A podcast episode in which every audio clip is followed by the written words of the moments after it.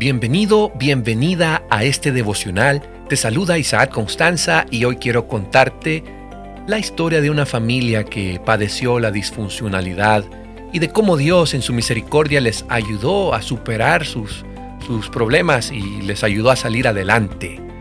En esta oportunidad te hablaré de la historia de Abraham y Sara.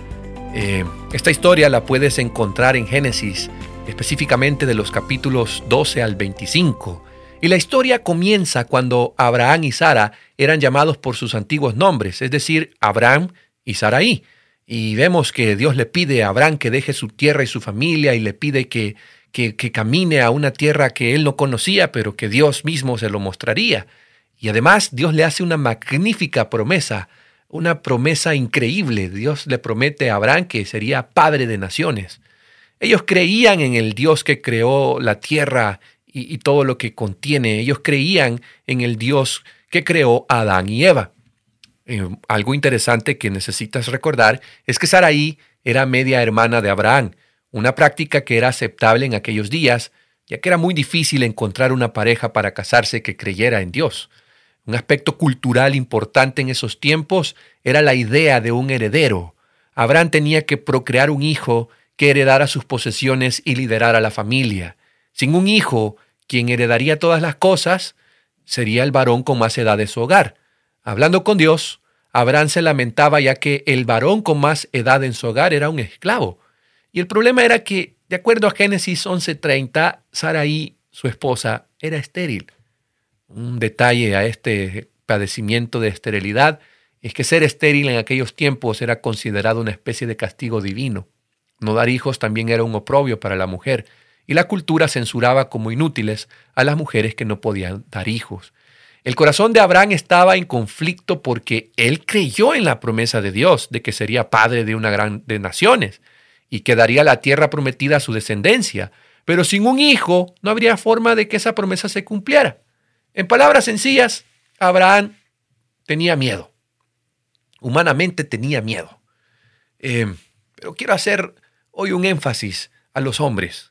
Eh, esta serie de devocionales que hablamos de las familias disfuncionales, eh, quiero centrarme en los hombres y en las mujeres. Hoy me centro en los hombres. Queridos amigos y amigas también, ¿qué debe hacer un esposo cuando su familia está en peligro? Y para ser más específico, ¿qué debe hacer un esposo cuando su esposa corre peligro? Antes de que Abraham fuese llamado el padre de la fe, encontramos en el relato de, de Génesis 12 que Abraham y Saraí, por causa de, de una terrible hambruna, fueron a Egipto y que el faraón quedó hipnotizado a causa de la hermosura de Saraí. Aquí es donde Abraham experimentó el miedo de convertirse en víctima e ideó un plan para evitar esta realidad.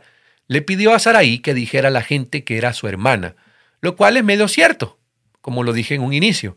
El relato dice que Faraón se la llevó al palacio y que le dio a Abraham muchos regalos a cambio de su hermana. Hago una pausa para reflexionar en lo dicho ah, con anterioridad.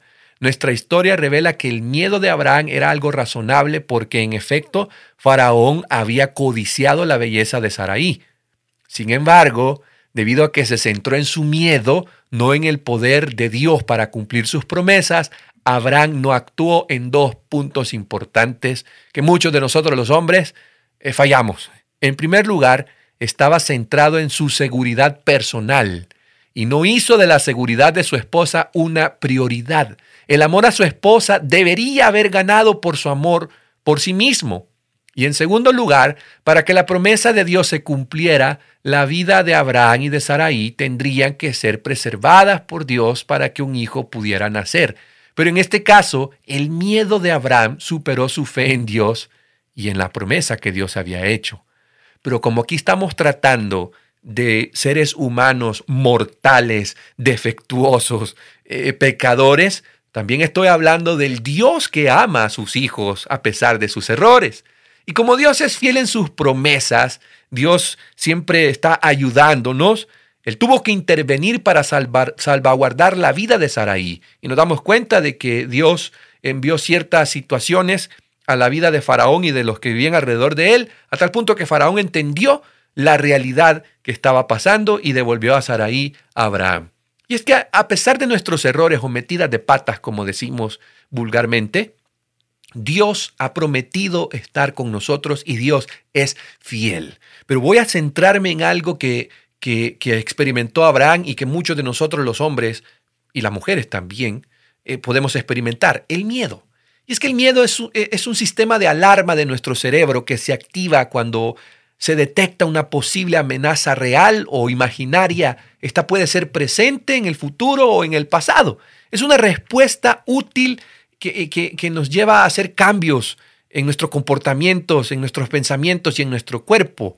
El miedo trajo como consecuencia que esta pareja experimentara la disfuncionalidad. Es decir, eh, Abraham, mm, eh, esclavo del miedo, no cumplió su rol de acuerdo al plan original de la familia, de acuerdo como Dios lo ha establecido. El miedo nos impedirá avanzar, el miedo nos inhabilita a cumplir nuestros roles en el hogar. Les pregunto otra vez lo que les dije a un inicio. ¿Qué debe hacer un esposo cuando su familia está en peligro? Amigos, quiero decirte esta verdad. Tú y yo hemos sido llamados a ser cabeza del hogar. Es decir, en un sentido bíblico, el hombre tiene la función de ser el líder del hogar, lejos del concepto absurdo del machismo que tanto predomina en nuestra cultura. Ser líder no implica dar órdenes e imponer autoridad. Eso es ser jefe. Ser líder implica actuar como Jesús actuaría. Ser líder implica proteger, eh, dar la vida, si es posible, guiar. Y esto lo estoy tomando del, libro de Efesios capítulo 5, puedes leerlo con tranquilidad cuando tú puedas, los versículos 25 al 33. Mira lo que dice aquí los consejos para nosotros los esposos, los hombres. Los esposos deben amar a sus esposas así como Cristo amó a la iglesia y dio su vida por ella. El esposo debe amar a su esposa así como ama su propio cuerpo. El hombre que ama a su esposa se ama a sí mismo. Mira qué interesante en todo caso, el esposo debe amar a su esposa como si se tratara de sí mismo y la esposa debe respetar a su esposo. Ese es el rol de la mujer, lo veremos en otra oportunidad. Pero en la realidad de muchos, muchos hombres en la actualidad estamos atrapados en el miedo. Miedo a fracasar, miedo a las responsabilidades, miedo a, no dar la talla, miedo a ser papá, miedo a ser esposo. Y el miedo, amigos, nos va a impedir avanzar te va a inhabilitar a cumplir tus roles que Dios quiere que cumplas. Por eso Dios hoy te llama a dar un paso de fe. La fe y el temor no pueden coexistir. La Biblia define, de acuerdo a Hebreos 11.1, que la, fe es estar seguro de lo que no vemos. Es una absoluta convicción de que Dios está siempre trabajando tras bambalinas en cada área de nuestras vidas, incluso cuando no hay pruebas tangibles que apoyen este hecho. Por otra parte, el temor, en pocas palabras, es incredulidad o una convicción débil. Cuando la incredulidad empieza a dominar nuestros pensamientos, el temor se va a apoderar de tus emociones. Eh, pero quiero enfatizar también que la fe no es algo que puedes producir por ti mismo. La fe es un don de Dios y se describe como un fruto o una característica que se produce en nuestras vidas por el Espíritu Santo.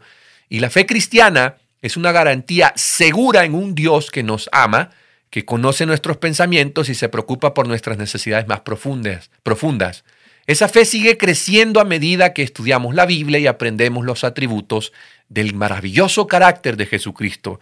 Y cuando más aprendamos acerca de Dios, más podemos verlo obrando en nuestras vidas y nuestra fe crece más y más fuerte. Y lo interesante de esta historia de, de Abraham es que Abraham experimentó el miedo y el miedo lo dominó en esta ocasión, pero la Biblia más adelante lo describe como el padre de la fe. Mira qué interesante. Aquel miedoso que entregó a su esposa y no la defendió, que no cumplió su rol como esposo, más adelante Dios lo llama como el padre de la fe. Y esto es lo que más me conforta en esta historia, porque termina en buenos términos. Abraham tuvo miedo y mintió porque actuó egoístamente. Sin embargo, al final, Abraham mostró fe. Y tú hoy también puedes mostrar fe. Por eso quiero decirte, amigo, que con la ayuda de Dios puedes vencer tus temores. Con la ayuda de Dios tú puedes eh, responder al llamado a tomar el liderazgo de tu hogar. Dios te pide esto para que entiendas que con su ayuda todo es posible. Si vives atrapado en el miedo, esto se, pensar racionalmente te será muy difícil. Tienes que identificar el, que hay un miedo en ti mismo y tienes que aprender a disiparlo hablando la verdad de Dios antes de que el miedo te gane la partida. Por eso Dios a cada rato en la Biblia dice, esfuérzate y sé valiente, yo estoy contigo, varón esforzado y valiente, porque Dios no está viendo la persona con los errores, con los defectos que está ahorita. Dios está viendo un diamante que puede ser pulido. Dios está viendo una pieza de oro que está siendo procesada. Dios está viendo algo más allá que tú no ves. Y Dios te llama a que hoy tú puedas dar ese paso de fe y enfrentes tus miedos y seas el esposo que debes de ser, seas el padre que debes de ser y seas el hombre que Dios quiere que seas. ¿Por qué? Porque Dios te lo pide y Él está contigo y Él te va a capacitar. Querido amigo, ese es tu rol, ese es mi rol, proteger a la familia, proteger a la esposa, amarla, dar la vida si fuera posible.